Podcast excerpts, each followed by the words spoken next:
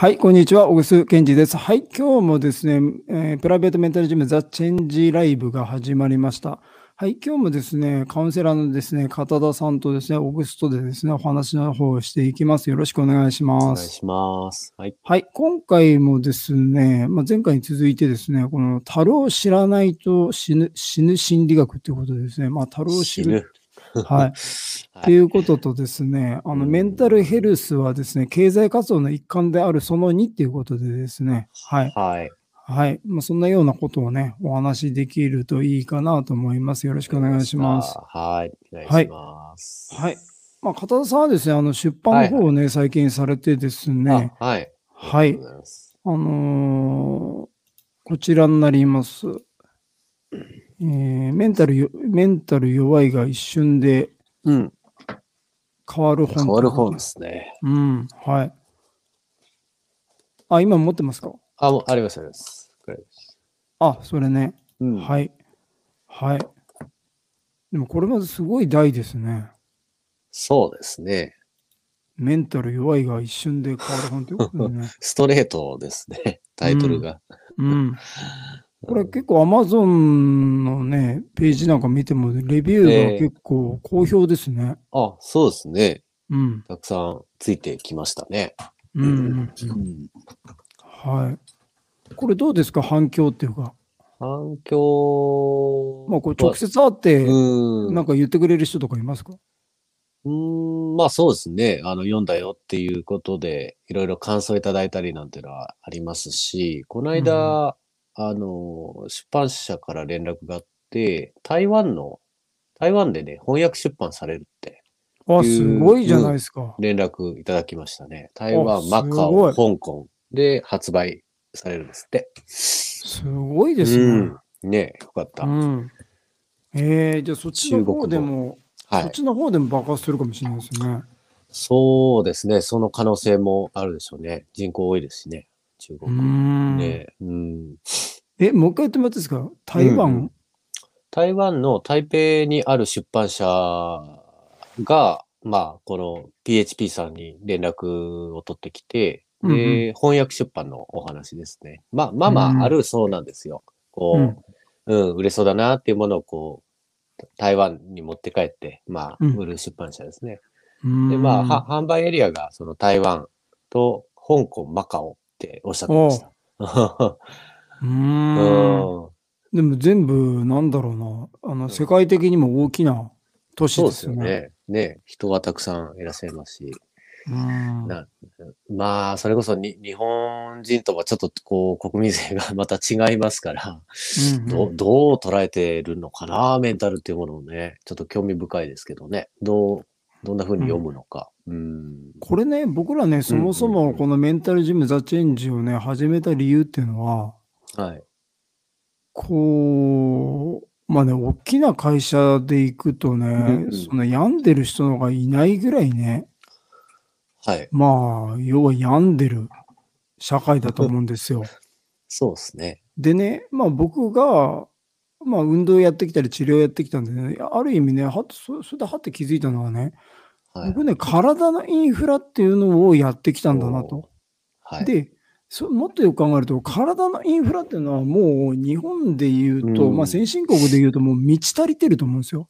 うん。その病院だ、スポーツクラブだ、はい。まあ僕がやってる格闘技ジムだ、接骨院、僕がやってるこれ接骨院だとかもありすぎなぐらいあっても、うんその人たちが本当にもう過当競争で、お客さんをね、取り合ってし、しまいには最後はパーソナルトレーニングだとかね、うん。もう始まっても、何が言いたいかというと、この体のインフラは十分あるのに病んでる人がこんだけいて、はいはい。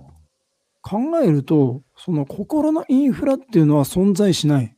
うん。っていうことに気がついて、これはね、いち早くやった方がいいんじゃないかなってことでねそうです。ね。はい。うん。まあ僕ら始めて、はい今も続けて継続してやってるわけですけどね。はい。うん。で、これっていうのはね、日本だけの話であるわけがないと。そうですね。うん。人、人全員ですよ、これは。うん。ある意味、物質的価値が少ないところの方が、こういう問題って少ないと思うんですよね。ないと思いますよ。発展途上で物理的豊かさを追い求めてる人たちにメンタル弱いとか、こう精神障害とか、そまずそういう問題、社会としては持ってないと思います。うん。うん、ないですね。ううんん。まあ僕らずっとこうお話ししてるんでね、聞いてる方はね、言ってる意味がわかると思うんですよね。うん。ということで、まあそういう、まあもうね、香港、マカオとかっていう、まあ世界的大都市の名前が出たからね。はいはいはい。まあまあ、成熟に向かってる都市ですよね。うん。うん、これからの課題でしょうね。うん。メンタル。うん。そう。だからまうんあ言ったら日本がね、一番こうし資産持ってる国でね、350兆円ぐらい持ってて、う2位はどっかっていうと香港ですからね。あ、香あ、港、ごめんなさい。2位、あ、ごめんなさい。うん2位がドイツか。ドイツ。で、3位が香港だったかな。おおほうほうほうはい。まあ、ぐらいのところで、まあ、計り知れないけど、多分、同じ遺伝子持ってるんでね。うん。まあ、同じ問題持ってるんだろうなってね。はい。はい。そうですね。はい。うん。はい。まあ、ということでね、まあ、それで前回はね、えっ、と、メンタルヘルスは経済活動、まあ、経済活動によって決まるっていうね。はい。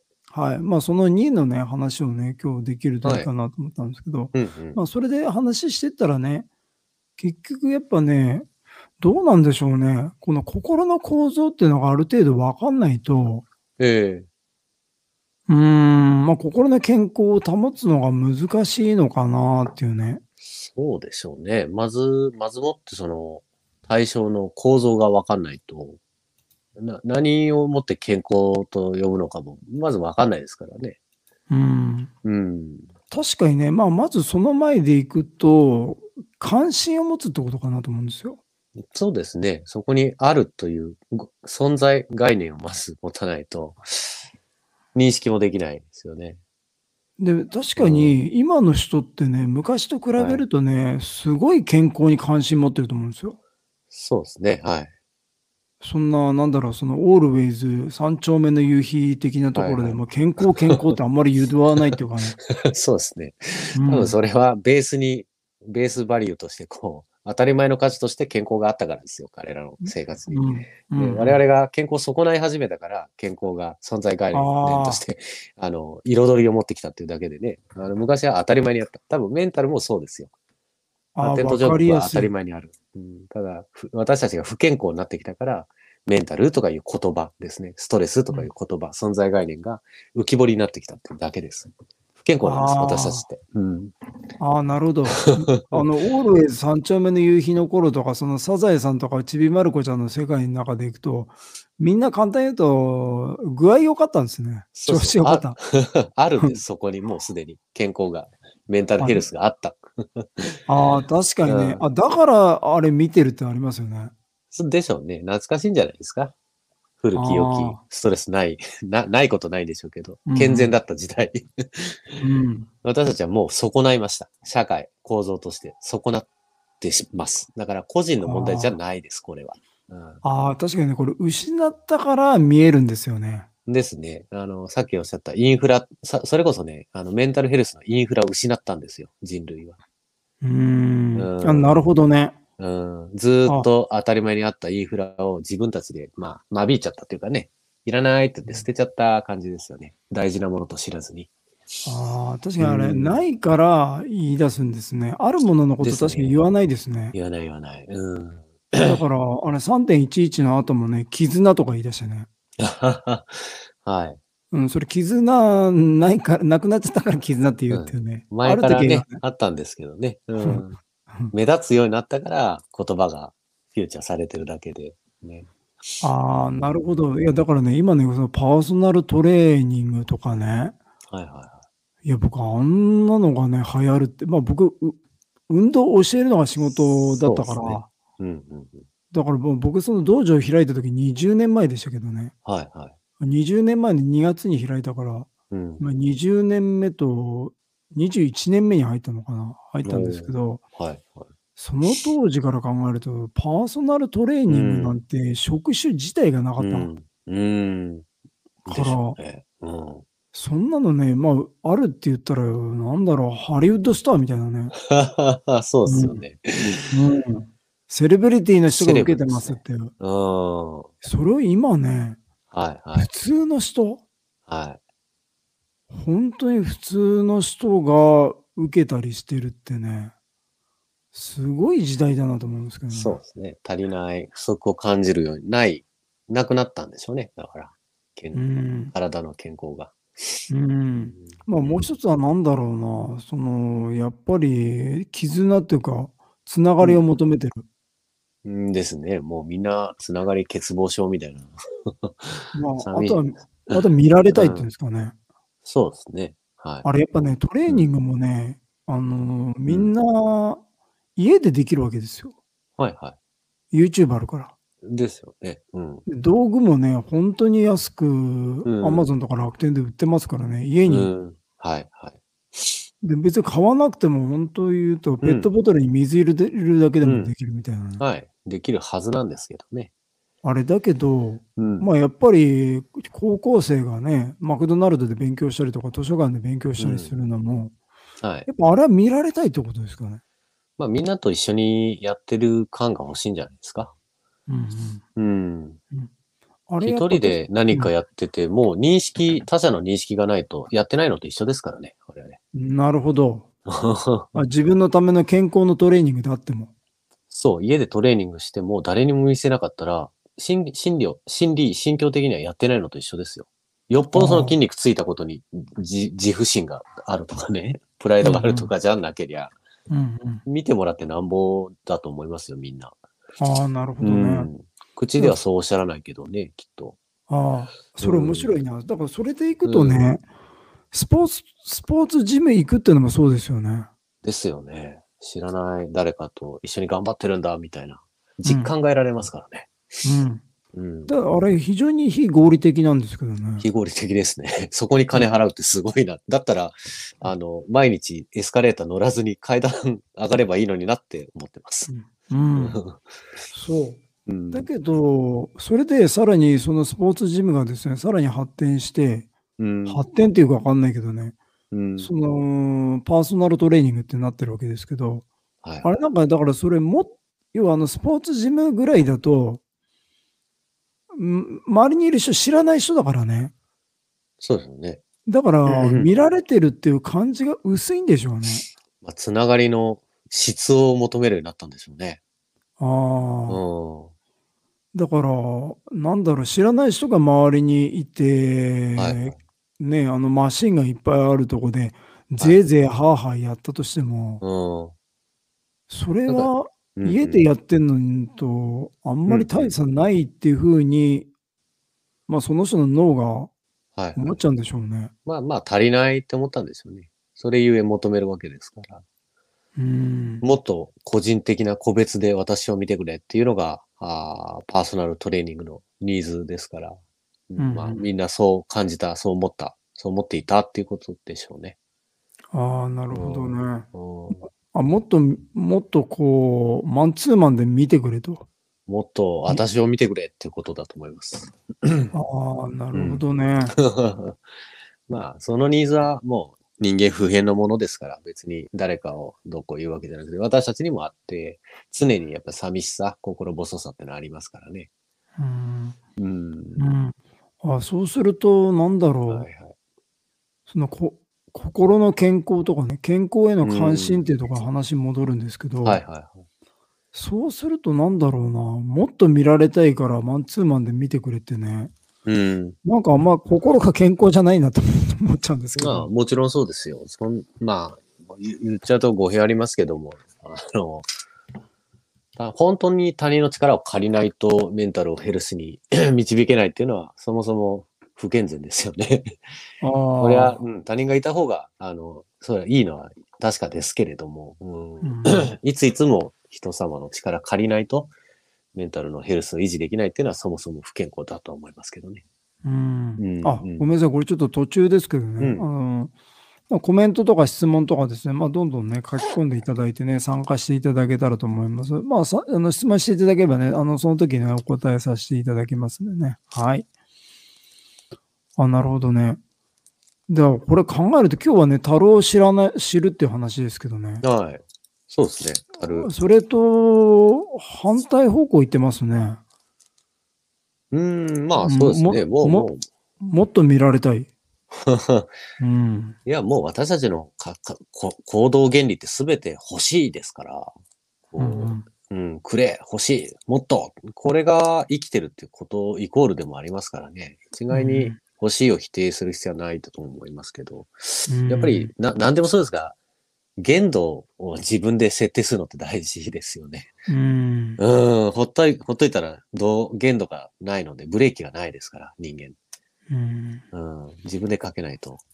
これね、前回のお話ともつながるんですけど、はいはいはい。まあ、今本当にね、物質的価値がこれだけ満たされた時代になるとね、やっぱりその指針っていうのがね、変わったんじゃないかなっていうね、ああ、そうですね。っていう話でね、はい今までだと、例えば YouTube なんかでも好きなことをして生きていくとかね、うん、まあ要はやりたいことやれとかうん、いうのがキャッチコピーが多かったんですけど、はいはい。それってね、うんもう古いなって感じたんですよね。そうですね。古いですね。うん今まではもう当たり前ですけど、ウォントゥーに従って生きてることが税だった、幸せだった。もうそれ以上何もなかったんです。うんこんなシンプルな世界がないですよね。単純でうん良いと。逆ですよ。今度は、ウォントゥーを制限することに価値を見出すんです、みんな。うん食べないとか、えー自分の欲を満たさないこと、善とかね。うんうん、ああいったものにお金を払っちゃうわけですよ。変な世界できましたね。うん自分を満たさないこと、それを管理してくれる人に感謝をするっていうね。ああ、なるほど。逆でしょ。ずーっと満たしてたのに、自分たちを。あー、確かにね。あの、ライザップとかそうですよね。そうです、そうです。なんで食べないことを、それを管理する嫌な人にお金払うのって話じゃないですか。昔の人からしたらですよ。面白い。古代古代人からしたら、何考えてんのって。糖質制限されてるんだよ、君たちって。うん。そんな不幸なことないよねって。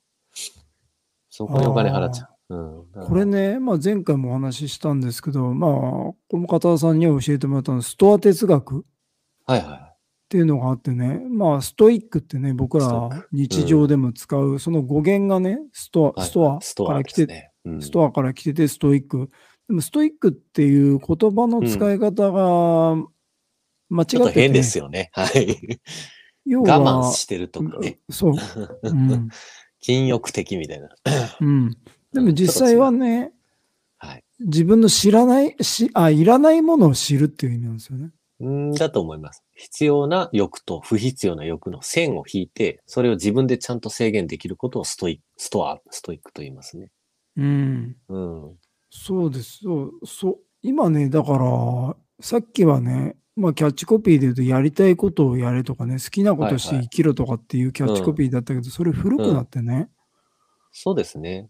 ななんでええななんでかっていうと、もうそれはあるものになっちゃったから。そうです、そうです。あるので。けけ健康の話と一緒でね。うん。うん。求めなくてもね、ベースにありますから。もうべそう、ベースとしてできるようになっちゃった。うん。うんまあ、今のがミクロな話だとして、もっとマクロな話で言うと、ストア哲学、だいたい紀元前ちょっと前ですよ。えーもうその頃に、もう自分を満たすのやめなさいっていう教えがあったってことは、どういうことかですよね。なるほど。ね、もうすでに2000年前からそういう時代が始まってるわけですから、うんもう現代人は相当やばいと思います。うんなるほどみね。満たしすぎにも程があるでしょっていう話。う。うんん。なるほど。そう、だからね、今のキャッチコピーで言うと、なんだろうな、自分の、まあ、例えば聖書に何時自身を知れってね、ちょっとそれはうんうん。でかすぎるのかもしれないですけど、うん。だから、まあ、い自分が望まないことを知れっていう感じですかね。そうですね。うん。これは私が、私が作った言葉なのか、誰かの言葉の引用かはもう忘れましたけど、人間って、あの、ほ欲しいものと、あの、必要なものの区別がいまいちついてないと。本当に必要なものを欲しいと思わないし、人が欲しいと思ってるものは、あの、実は必要じゃないものだったりしますから、ここら辺の区別ですね。うん。うん。欲しい欲しい。必要だと思って求めてるものは、自分にとって将来的に害であることのものである可能性もあるしね。うんそこら辺の区別をつけた方がいいですね。うんうん。なるほどね。まあ、だから本当、今ってね、いや、それでね、もっとじゃあそれをね、いるものといらないもの、本当にはいはい自分が望んでいるもの、望んでないものってね、じゃあどうやって見極めるんだっていう話になったら、うん。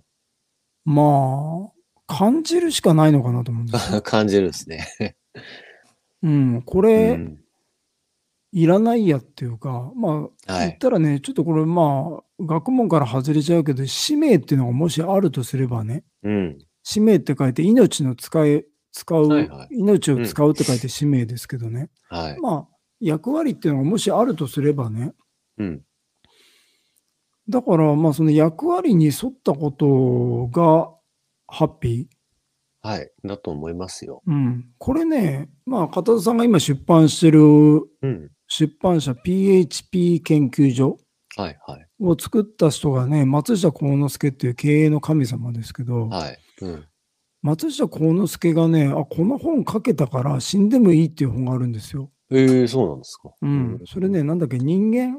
人？ちょっと忘れ、な題忘れちゃった。人間のなんとかっ人間の、なんだっけ？うん。てわかります、わかります。うん本書じゃない。うんて。いう本があってね、その中にね、でも書いてあってね、そうだなと思ったのはね、あの、人間っていうのは、その自分の役目を生きるか生きないか、うん。こまあ、そそういう言い方じゃないけどね、まあ、うん。役目を生きる、それが結局ハッピーかハッピーじゃないかにつながる。で、それにはい。金持ちも貧乏にもないって書いてうん。書いてて、いや、でも、本当その通りでね、まあ、役割ってね、うんそれは誰にもわからないんですけど、本人もわからない。うん死ぬまでわからないと思う。うん。わからないけど、なんかあると思うんですよね。はい。それね、僕いつもね、ホームセンター行くといつも思うんですよね。ホームセンター？え、のなんでですネジが、かはい。ネジがものすごい種類あるじゃないですか。ああ、そういうことです。はいはいうんはい。わかりあれました。見るとね、なんかあの、そう、ネジの中でこれが5ミリとこっちが4ミリとかね。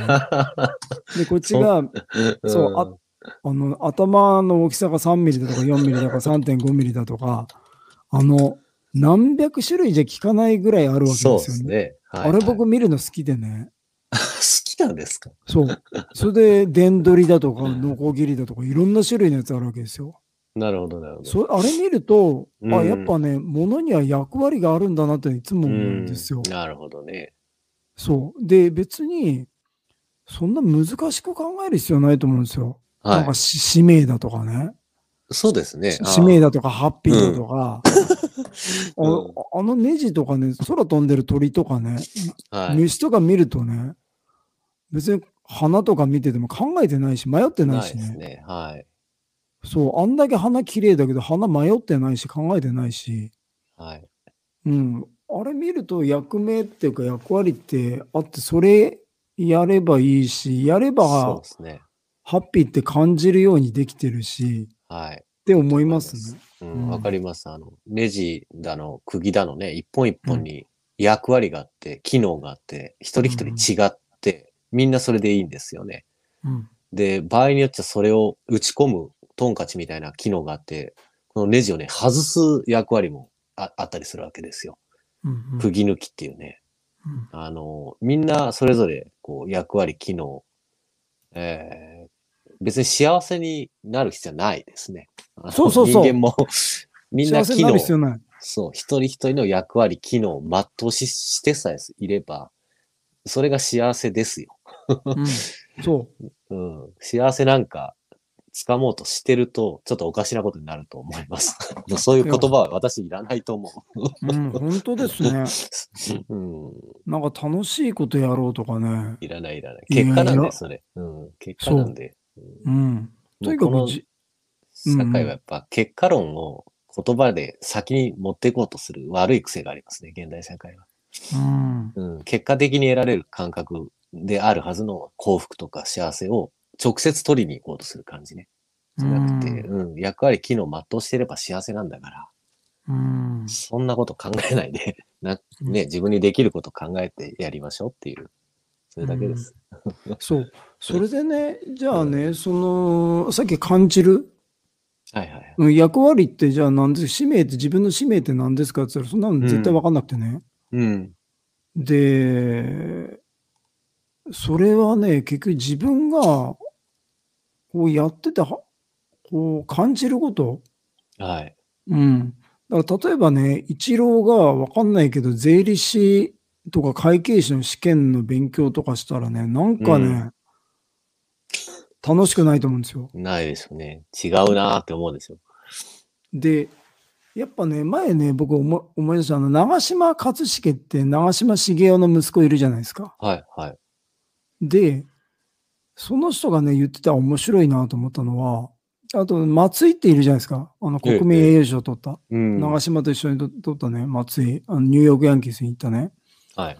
で、結局、長嶋一茂がね、まあ、巨人にいた時ね、で、結局、試合終わった後とかも、あのー松井はね、な、あの、監督、監督バッティング見てくださいって言って、はい。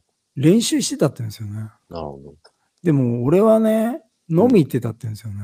うーん。うん。うん。で、それは別にね、どっちがどっちってことじゃなくて、ただ松井も長嶋茂雄もね、うん。野球をするのが使命じゃないですか、僕から見たらね。うんうんはいはい。そうですね。うん。だからそれが楽しいからやってるだけだって。はいはい。だって、まあ言ったら二人とも天才じゃないですか。うんうん。天才同士で、ああじゃねえか、こうじゃねえかって、うん。こんな楽しいことないですよね。うん。長嶋だって下手くそな人見たら楽しくないだろうけど、なるほど。相手松井だから。うん。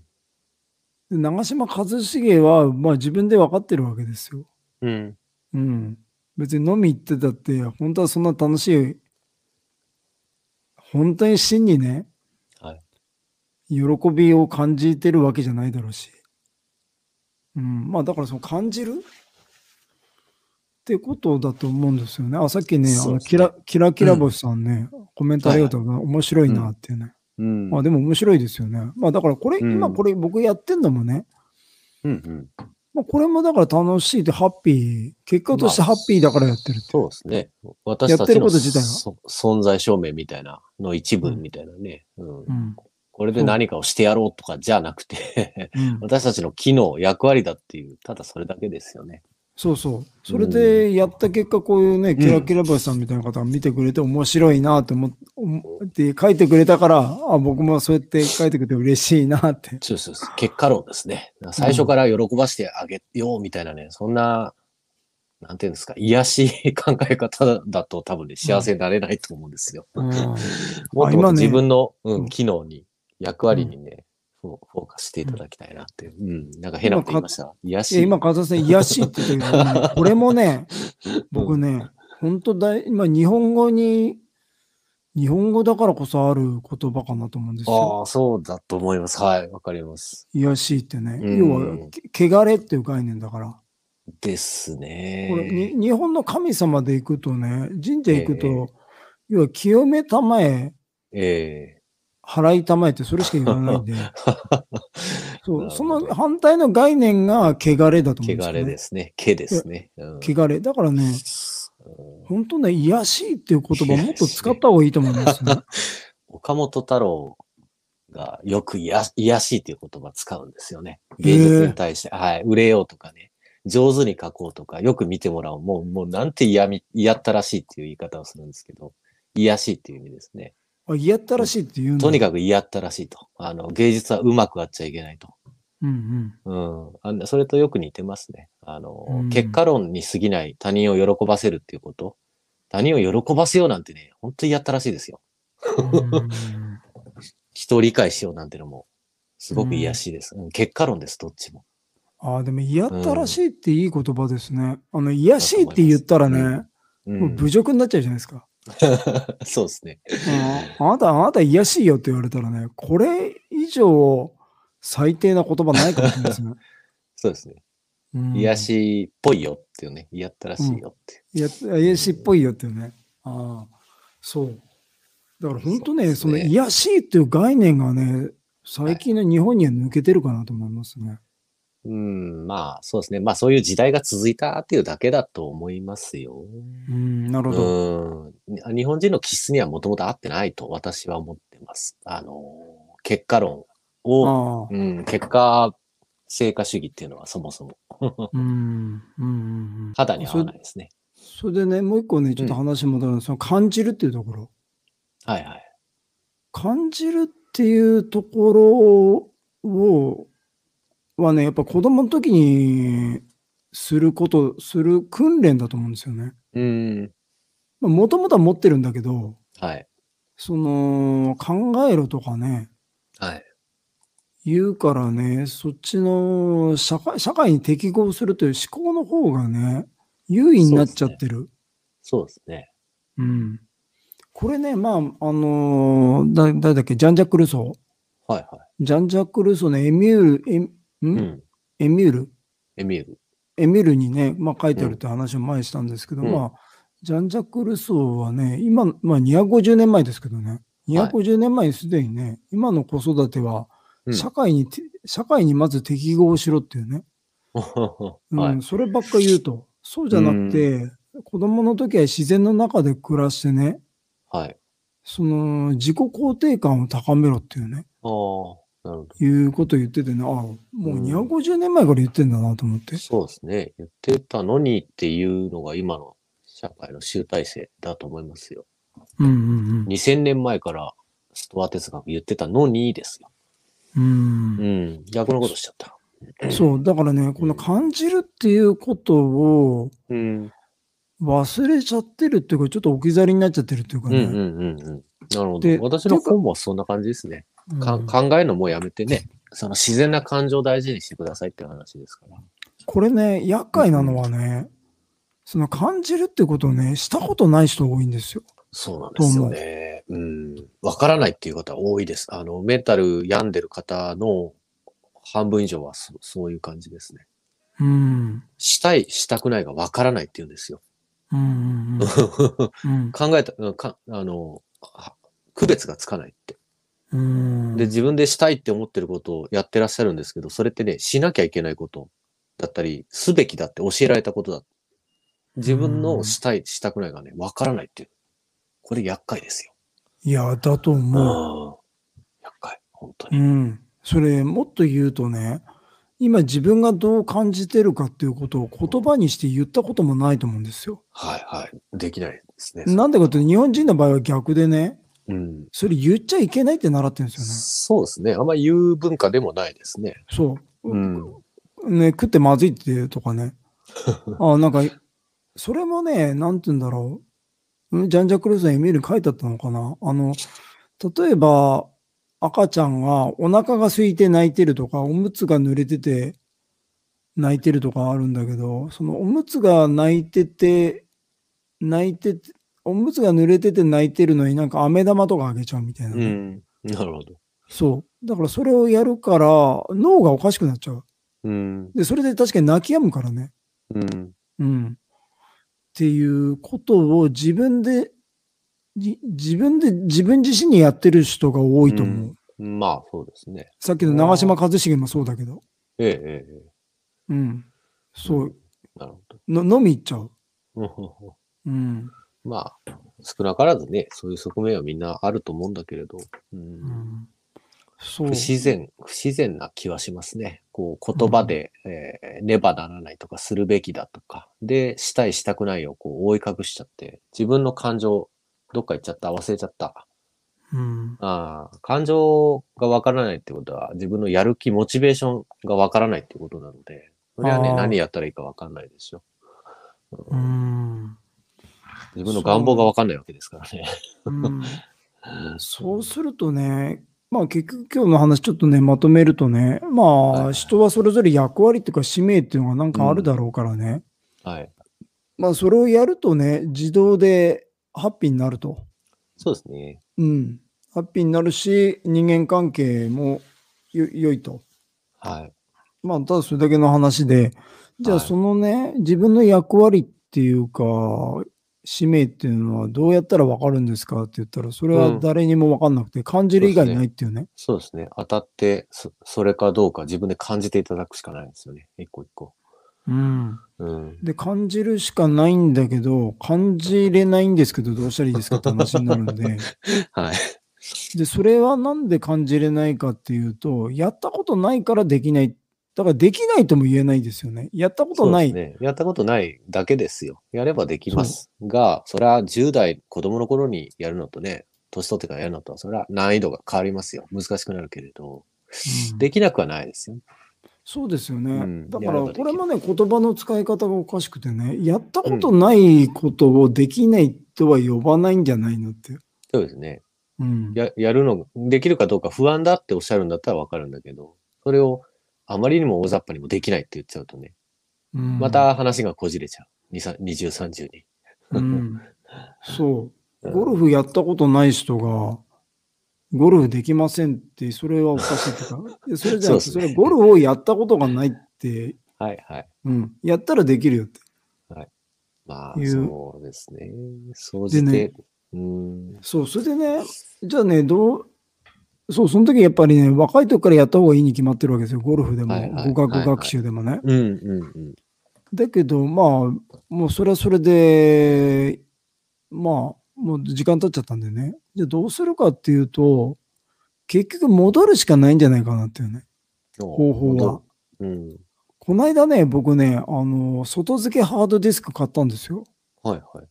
で、ちょっと使い方がよくわかんなくて、ええで、まあやってる間にね、なんつうんだろうな、こう、ちょっとごちゃごちゃってなっちゃったんですよ。はい。ハードディススクの中がね。ク。はいはい。で、いくらやっても治んないんですよ。うん。困ったなと思って、うん。でもね、結局ね、困ったなんじゃなくて、それは僕が無意識にズルしてて、ほうほ要はもう一回フォーマットかけちゃって、初期化しちゃえばね、う。うん。いいのに、初期化せず、なんとかごちゃごちゃやってできんかなっていうふうに無意識にやってたわけですよ。ずるですね。それで初期化したらすぐできましたね。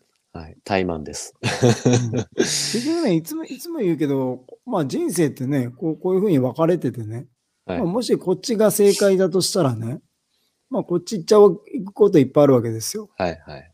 じゃあこう、でも結局ここ行くしかない。そうそう。いで、どうするかってみんなこ僕、僕僕みたいにこうやって行こうとする？そだけど、うん現実の話、こここにはたどり着かない。う。うんこ。の生き方だと。はい。行ってもいいけど、はい。たどり着かないから結局こうやって戻っ、道戻ってこっち行くしかね、うん。方法なくて、なんかずっとこうやって立ち往生して死んでいく人多いなと思いますね。なるほど。あの、うん進化の樹上図、進化も一緒ですね。あの、行き止まりってあるがあるんですね。進化って必ずね。あ、そうなんですね。うん。まあ、なんか適当にあある動物に行き着いちゃって、そこから先に一個も進化してない動物って山ほどあってですね。であー未だいるそう、進化しているのは我々人類、サピエンス。でサピエンスがこれからどう進化するのか知りませんけれど、さっきの話はもう猿で行き止まっちゃってるのに、猿からいきなり人間に変わろうとしてるわけですよ。いや、それは無理ですと。実際、養鶏進化といってですね、猿の子供の時の、えー赤ちゃんの顔って人間の赤ちゃんとそっくりでしょ。うんうん同じでしょ、うんあの、一回元に戻るしかないんですね。うん。分岐点まで。うん。あー。分かれ道まで戻って、で、違う道を模索するしかないんですよね。進化の過程もそんな感じです。だから人生も多分一緒ですよね。うーんうん。詰まっちゃったらそこからズルして、ジャンプして、いい方に、目の前に見えてるからね。そこに飛ぼうとするんじゃなくて、堅実に分かれ道まで戻って、落ち着いて、冷静に、うーん うん、するしかない。あ、そうそう。厄介なのはね、ゴールが目で見えてんすよね。それなんですよこここうやって行って、ここにいると。うん。谷があってね、池があって渡れないんですけど、目で見えるとなんかすごく近くに見えるんじゃないですかね。うん。そういうのね確かに。多分ね、私の感覚するとみんなね、目に頼りすぎ、やっぱり。すぐ目の前に何かね、欲しいものがあって、手が届くんだけどそこにたどり着けないと。戻るしかい。ないんだけれど、見えちゃってるもので、そこから離れられないんですよね。立場がそうそのうそうが怖くて。ね。うん。見えなきゃね戻れるんですけど、目閉じて。ちゃんとも物事、本質のを見た方がいいですね。目で見えるものってしょぼいんで。う。うんん。確かにね。うん。そう。目閉じるの大事ですね。あとね、もう一個思うのは、そのはい感じるってことなんですけど、うん。で、そこで、まあ感じて、まあ一生懸命わかんない。腕立て伏せなら腕立て伏せね。まあだからといってね、俺腕立て伏せやるの嫌だなって、いや、それ全員嫌だな、嫌なわけですよ。はい、はい。でもそれはそれでちょっと転換してね、やんないとしょうがないからね。うん走。るとかね。うん。まあやって、そこはそこでね、なんだろう、これが何が何につながるかはよくわからないけども、うん。一生懸命そこで価値、修行したり価値を生産する。うん、うん、そうすると、思いもかけない進化っていうか結果っていうかね、うん。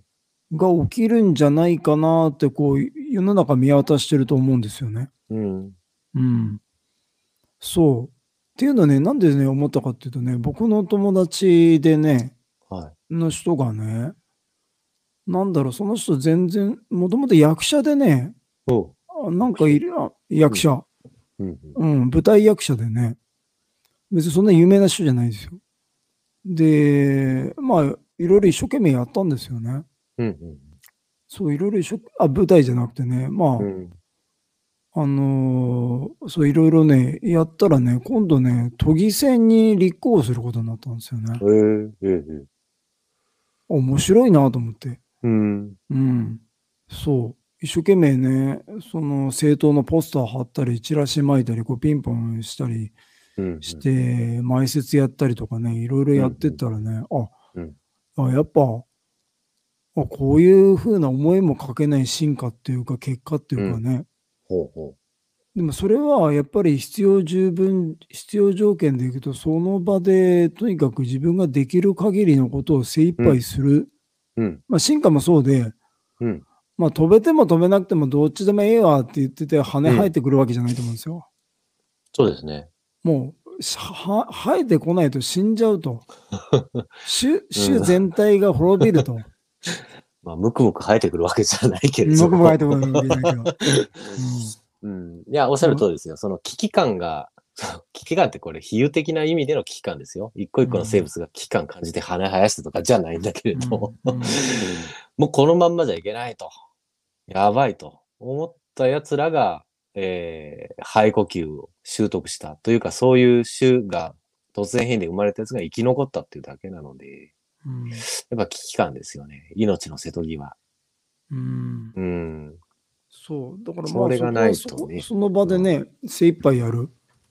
ですね。うんその中途半端にな安全地帯からできたらいいなみたいなものからね、そんな限界超えるようなものはまずで,、できないでしょまあそうですよね。だから、うんうんいや、まあ僕ね、あのー格闘家だからですけど、本当う。ね。限界超えるために練習してるんでね。そうですよね。ギリギリまで追い込んで。で、進化っていうのはもううん超自己超越ですよね。ですね。だと思いますよ。あのいろんなジャンルあるけれどね。練習で届くもんじゃないじゃないですか、羽生えるって。あはは、そうですね。うん。だからそれってね、もう、うんあんだけ苦しくてね、望んで望んで、それでも手に入れられないんでね、練習じゃね。うんうんうん。それ、進化っていうのは、ね、腕3本になるとか話だから、そうですね。すごいすごい渇望と渇きですね。まあ、進化もね、厳密に言うと、しそういう、なんていうんですか、こう、ニュアンスをみんな履き違えてるところがあるので、もっとちゃんとね、進化について知ると変わってくると思う。自分がどう、その進化っていう言葉を自分に比喩的に当てはめて、あの、どのように考えれば一番適切かっていうのはね、あの、進化を成長だと思ってる人が多いんですよ。うんうん。意識的成長と思ってる人が多いんですけど、それ違います。あのうん無意識的選択です。単なる選択。無自覚の選択です。結果論的にうまくいったものが、あの、無自覚に抽出、選択して選んでるだけなので、やっぱり限界ギリギリまで追い込んで、やばいってなった時に、過去の経験から、あ自然とうまくいったものを選択するっていう、その偶偶発性ですね。うんそっちの方を意識してないと、本当の役に立つ進化って起き起きてないと思いますよ。うんそういう個人の能力という、まあミクロな意味でのね。うん、うんまあ、そうすると、やっぱり要はやりきらないとダメだってことですね。そうですね。あと教えてもらうもんではないです。どうしたらいいかっていうのは。あ それが一番私害悪だと思う。人に聞く。最悪です。うどねどうしたらいいかを。それうんはその人がうまくいった、その人の危険、その人が危険に際して生み出した進化の話を聞くのは結構なんですけれど、真似をするのは本当良くないですね。うんうんさっきの自分を、はい感じろっていうのと真逆、ま、真逆ですよね。そう見失っちゃう、自分を。本当の自分に必要なえ取捨選択、選択と淘汰の境目をね、間違っちゃうんです。うん聞きすぎ、人の話を、みんな。うんそう考えるとね、日本語って僕本当によくできてるなと思ってて、うん。自分を分かるって書いて自分と読む。本当ですね。自分を分けるですね。自信もそうでね、自らを、自分を信じるって書いて自信。そうですね。うん。で、自由もね、自らに寄ってるって書いて自由。なるほど。うん、だから自己完結。そう、自由ってね、なんかフリーっていうふうに思ってる人いるけど、はあ。うん。じゃなくて、自由の定義は、その字からいくと、自らに寄ってる状状態のこと、うん自ら、要は自分の役割うん。を知って、うん。それをフルにやってる状態を自由ってうん。いうことだと思うんですよね。だからなんか。自由っていうと、なんかね、人をコントロールしたりとかね、うん。じなんか無制限に消費ができる状態を自由だっていう、まあ、要は全部た他人言うになってるんですよ、僕に言わせると。なる。自由じゃなくて。うん。太夫ですか。そう、他有本、当ですね。うん。のことを自由って無意識に思ってるから、まあ、まあだからささっきので言うと、だから松井ですよ。うんうん。うん。松井。はい。ゴジラ松井ね。うんまあ、自分っていう乗り物をフルに使ってね、うんうんうん。要は、ん？まあ、アメリカでね、MVP まで取ったっていうね。うん。うん。まあ、自分を使いこなしたらそこまで結果としていく。うんう。うんん。まあ、それが自由だし、じゃあ、それはどうしたらかいいんですかって人に聞いたってね。そうですね。人に聞いたってニューヨークヤンキース入れませんよ。そうですね。どうしたら入れますかって。そんなの分かるわけねえじゃんって。そう。だから毎回私、恐縮しながら言いますけど、もうどうしたらいいかっていう問いはやめましょう。もうんう、皆さんそれはね、本当に自分の感覚を殺す言葉なので、使えば使うほどね、鈍っていくと思う。人に聞くのね。うんうんどうしたらいいかはね、自分が知ってる。自分の感覚が知ってる。感情が分かってるんです、本当は。でもそれをね、読み取る機能が皆さん練習足りないから分かんないのね。自分の感情が何を言ってるか。イエスかノーかちゃんとはっきり示してくれてるんですけど、うんうん、練習してないとね、それが分かんなくなっちゃうんう。うん、どうしたらいいか。ハウ、ハウツーによる、なんだろうな。頼るのはちょっとね、おやめになった方がいいと思うんう。うん。はい。ということでね、今日もね、素晴らしいお話ありがとうございます。で、えー、まあ、片田さんがね、まあ、著著書をね、はい、出版されたの先月ですね。はいメンメンタル弱いが一瞬で変わる本、何をしてもダメだと心が強くなる習慣ということでね、まあ全国の書店とですね、まあ、インターネットの書店でもですね、販売してますんでね、電子と紙とね、両方ありますんでね、ぜひね、あの無料で結構何ページか読めると思いますんでね、はい。はい。まずはね、覗いていただけたら良いかなと思います。はい。まあ、あとはね、かあの、片さんがカウンセラーなんでね、カウンセリングも受け付けてますんでね、ああのーぜひ、あのー片田さんとね、お話ししたい、カウンセリングを受けたいという方がいらっしゃったらね、ぜひ、あの、ご連絡の方をね、いただけたらと思います。で、それはね、こちらのね、メンタルジムザ・チェンジの、ね、ホームページの方を覗いていただくとですね、はい、めあのーメンタルジムザ・チェンジでね、あの検索していただくと出ますんでね、そちらの方でも受け付けてますんでね、ぜひご連絡いただけたらと思います。で、あのーまあ、電子書籍とかです。あ、書籍ですね。まあ、はい書籍もですね、あのーチェンジの本4冊ね、プラス片田さんの著書とね、出てますし、あとはこのオンライン講座ですね。今ではね、オンラインでですね、なあのカウンセリングの仕方とかですね、まあ、この心の構造とか仕組みとかね、あの僕らがお話ししている内容を学ぶことができるっていうね、素晴らしい時代なんでね、ぜひ、あの、無料で見れるところもね、たくさんありますんでね、ぜひ覗いていただけたらと思います。はい。で、これもね、結構ね、好評でね、オンライン講座もね、あはい。のーコンスタントにですね、あのー受講してもらってるんでね、受講生も1000人以上になってですね、はい。あとはこの話もね、今、あのーまあ、YouTube とかね、Twitter とかで、Facebook でも流してるんですけど、あとはあの、ポッドキャスト、はい。はい。あの、Spotify とかですね、Google Google ポッドキャストとかですね、とかで、アンカーとかね、そういったところでもですね、あの、かなり好評でね、あの、たくさんの方にですね、毎日聞いてもらってるんでね、はい。はい。いろいろと反応があってね、はい。